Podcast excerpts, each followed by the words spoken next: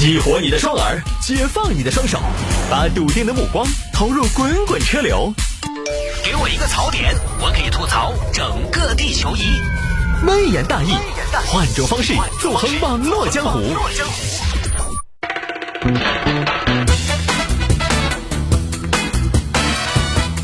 欢迎各位继续回到今天的微言大义，来吧，来看这个女子谎报疫情申请隔离，只为偷懒不工作，就不太理解啊。这两天大家还没意识到自己的工作有多么的重要吗？啊，家里是有矿吗？不想上班。这次疫情让大多数的朋友感受到了，不是工作需要你，是你需要工作。我之前在节目里边说过嘛，人嘛，有的时候他有几天不干活会心慌。这次疫情算是应验了吧？很多朋友都有深有体会啊。你的工作、你的行业或多或少其实都因为这次的新冠肺炎疫情受到影响。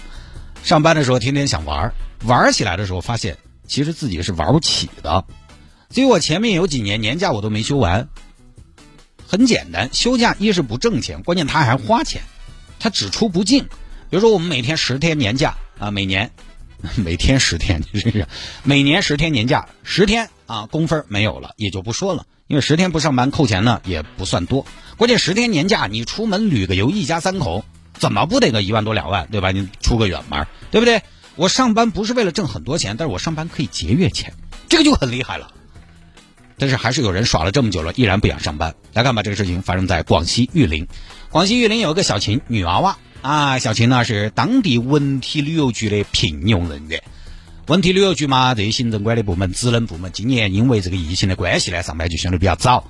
很多朋友是初二就开始上班了啊。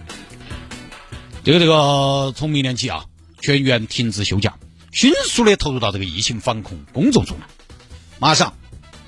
马上梳理近期我们区涉及的文化娱乐体育活动全部延后，新报批的活动不予通过。同时，要加强各个镇乡的这种聚集性文化体育活动。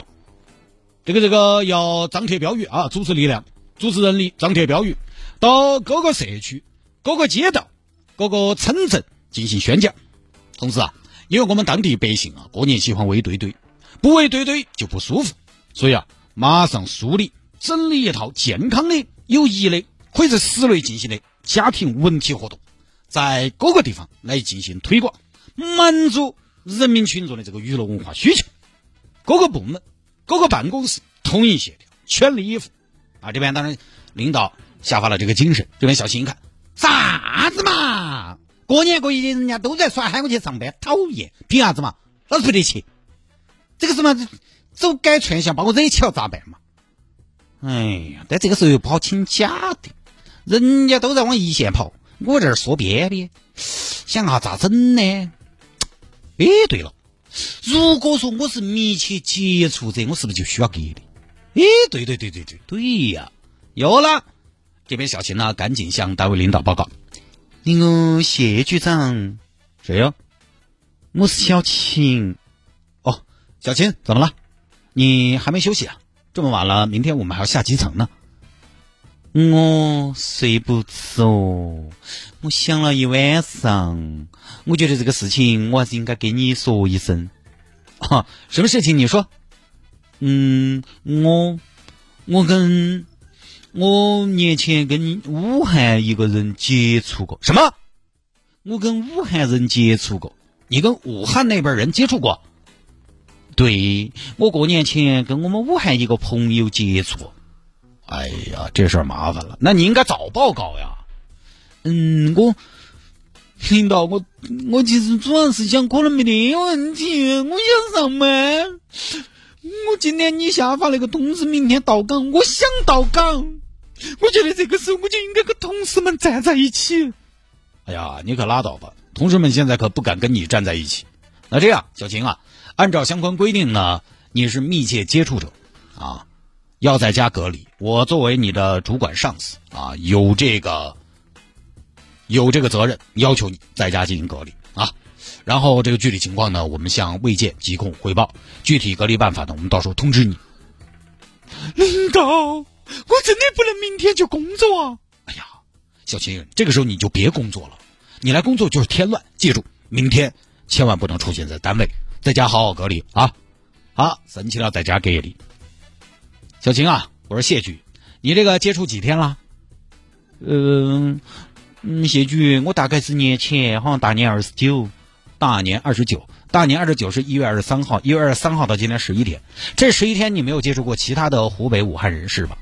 嗯，没有，那就好。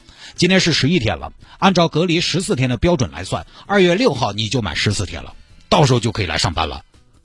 啊，真的呀？对呀，现在的标准就是隔离十四天，你很快就可以和同事们站在一起并肩战斗了。哦哦，好好好，好嘛好嘛好嘛。那最近几天啊，我跟你说，一旦新出现什么症状，要第一时间汇报单位，知道吧？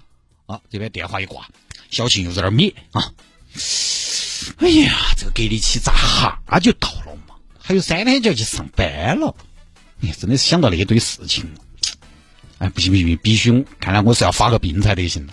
对对对对，发病发病，但现在也现在发也不合适，才挂了电话。这样吧，明天明天发病啊。第二天小琴想好了给单位打电话。谢军，谢军，怎么了，小琴？你声音怎么不对啊？今天体温正常吗？就是不正常，三十八度啊！发烧了，准确吗？绝对准确。我跟你说啊，小谢，那个额温枪有的时候不准的。没有写去，我用的水银温度计测的腋下。啊？哎呀，那可麻烦了。那你还有其他症状吗？嗯，没得了。哎呀，你你这叫没有了吗？你还有咳嗽呀？啊，没有没有，我没有咳嗽。没，怎么真的没有咳嗽？小秦，你还说没有？你跟我说了两句话，三句话都在咳嗽。没有，我还好。谢军，我后天能不能来上班？我想跟同事们站到一起。别站起了，你现在先睡起，好不好？再观察一下，小秦，注意饮食，营养要够啊！我跟你说，这个心态非常重要，你好好养病啊。好，谢谢领导关心。好，第三天，领导又来关心了啊。小秦，我是谢局啊，你情况怎么样？退烧了吗？没有，体温三十八度。哎呦，那你是严重了呀？还有什么症状啊？我现在还有点乏力。那你赶紧看医生啊！你现在已经有症状了，就不要居家隔离了。关键现在你首先得确诊，要么是排除这个新冠肺炎，要么是确诊。确诊咱就好好治。啊，啊，谢局，我马上去医院，假装去了医院，啊，假装去了医院之后又打电话给领导。谢局，我刚刚去肛肠医院查了 CT，结果怎么样啊？我的肺部，我的肺部已经有白点点了啊！那医生怎么说呀？我现在是医师。哎，小青啊，那你可得配合医生治疗，心态要积极啊！啊，没事儿，你还年轻，心态好，休息好，吃好，没问题，知道吗？同事们等你回来，你好好治疗。领导，你们真的等我？我们等你。那那谢谢同事们。哎，这个时候我居然掉链子了，领导，我好惭愧哦。哎，你不要多想。你不要有包袱，你的工作我会让其他同事去完成的。但是，但是这个时候，本来我可以做贡献的，哎，但是我觉得我当了逃兵。哎呀，你现在有病在身，上了场也没有战斗力，好好养病，做好准备，养好了随时顶上，好嘛？啊，这边就啊骗过了领导，耶，这样安逸了，哈哈哈，意思。一是这一拖，一是治疗半个月，治疗半个月之后再出院，只要按照要求在居家隔离休息十四天。嚯哟，今年这个一月份咯，二月份哦，二月份基本上就混过去了，漂亮。好，二月九号这天呢，小琴又想个办法，为自己不上班再添了一个重要的砝码。我就觉得这样的就不要上班了嘛，对吧？再添一个重要的砝码。谢绝，小琴怎么了？最近几天恢复的怎么样？还在治疗。谢局，我给你汇报个新情况。什么情况？我我过年前接触的那个武汉朋友，他确诊了啊？那就是说你现在确定是密切接触者，太密切了。好了，我知道了，你放心，单位的事儿你就不要管了，小秦，好好养病，答应领导好吗？好，这边小秦被自己的智商和演技折服了，哈哈哈哈哈哈！我这个演技和台词水平秒杀那些小鲜肉，太棒了，被我玩弄于股掌之间，真的是翻手为云，覆手为雨，漂亮。结果呢，这事情闹大了，因为他这么大的事情，玉林啊，广西玉林拢共也就是十例，新出现一例，这还是过年前接触的，大家就肯定还是紧张，单位领导知道了。单位的员工慢慢家属也就知道了，于是呢，网络上就出现了相关的传闻。震惊！我的同事确诊了，定了，这个人是患者。一传十，十传百，很快就被防控指挥部晓得了。这个病例发生在我们辖区，怎么我们都不知道呢？各位，你们的工作是怎么干的啊？为什么要从媒体来知道患者的情况？赶紧接出来隔离。现在这种情况还居什么家？这边玉林福棉区防控指挥部上门把小琴接走。你好，请问您是小琴吗？呃，你好，我们是这个疫情防控指挥部的。我们在网上有注意到您好像是疑似病例，按照相关要求，我们要把你送到医院隔离，请跟我们走吧。哎，哦，我不去，我不去，我有点侧床，我在外头睡不着。小琴，这个不是你去不去的问题，侧不侧床都得去，是必须去的问题。你在家里倒是睡得着。我们睡不着啊，跟我们走吧。哦不不不，真的真的不用不用不用，谢谢了谢谢了啊，我感觉我好点了。不行，您这样的情况我们必须做单独隔离。而且这次新冠肺炎虽然有人能自己好，但是有时候他可能病情急转直下，我们有专业的医生团队给您检查，保证举全玉林的医疗之力来为您做保证，相信比你自己在家隔离更有安全保证。而且我们管吃住。啊，这边小琴没办法，只能去了。啊，糟糟糟糟糟，这下事情搞大了，说来底气了，咋办嘛？哎呀，哪个放的消息出去嘛？其实应该也没得问题，嘎。哎，我就说我好了噻，反正这个是自限性的疾病。哎，对我只要熬死就可以了。好，到了玉林市红十字会医院，疑似病例一例，有武汉人员接触史。来测个体温，低，三十六度二的嘛，正常的吧？哎呀。今天早上才退烧，呃，咳不咳嗽啊？呃，咳咳咳咳，咳吗？呃，咳，干嘛？咳。嗯，行，观察一下吧。下午来做个肺部 CT，做了 CT，看看片子啊。哎呦，你之前反映你这个肺部有白点儿，这看起没有啊？你这个肺黑的很呢。哎呀，我不晓得，医生可能是消了嘛？这么快就消了呀？医学界的奇迹呀！那我也不晓得噻。这边汇报啊，疑似患者体温正常，肺部 CT 正常。保险起见，我们做个核酸检测。老师，核酸检测也是阴性。哦，那可能是好了嘛。啊，医院这边发现小秦没什么问题。另外一边，警方也在场。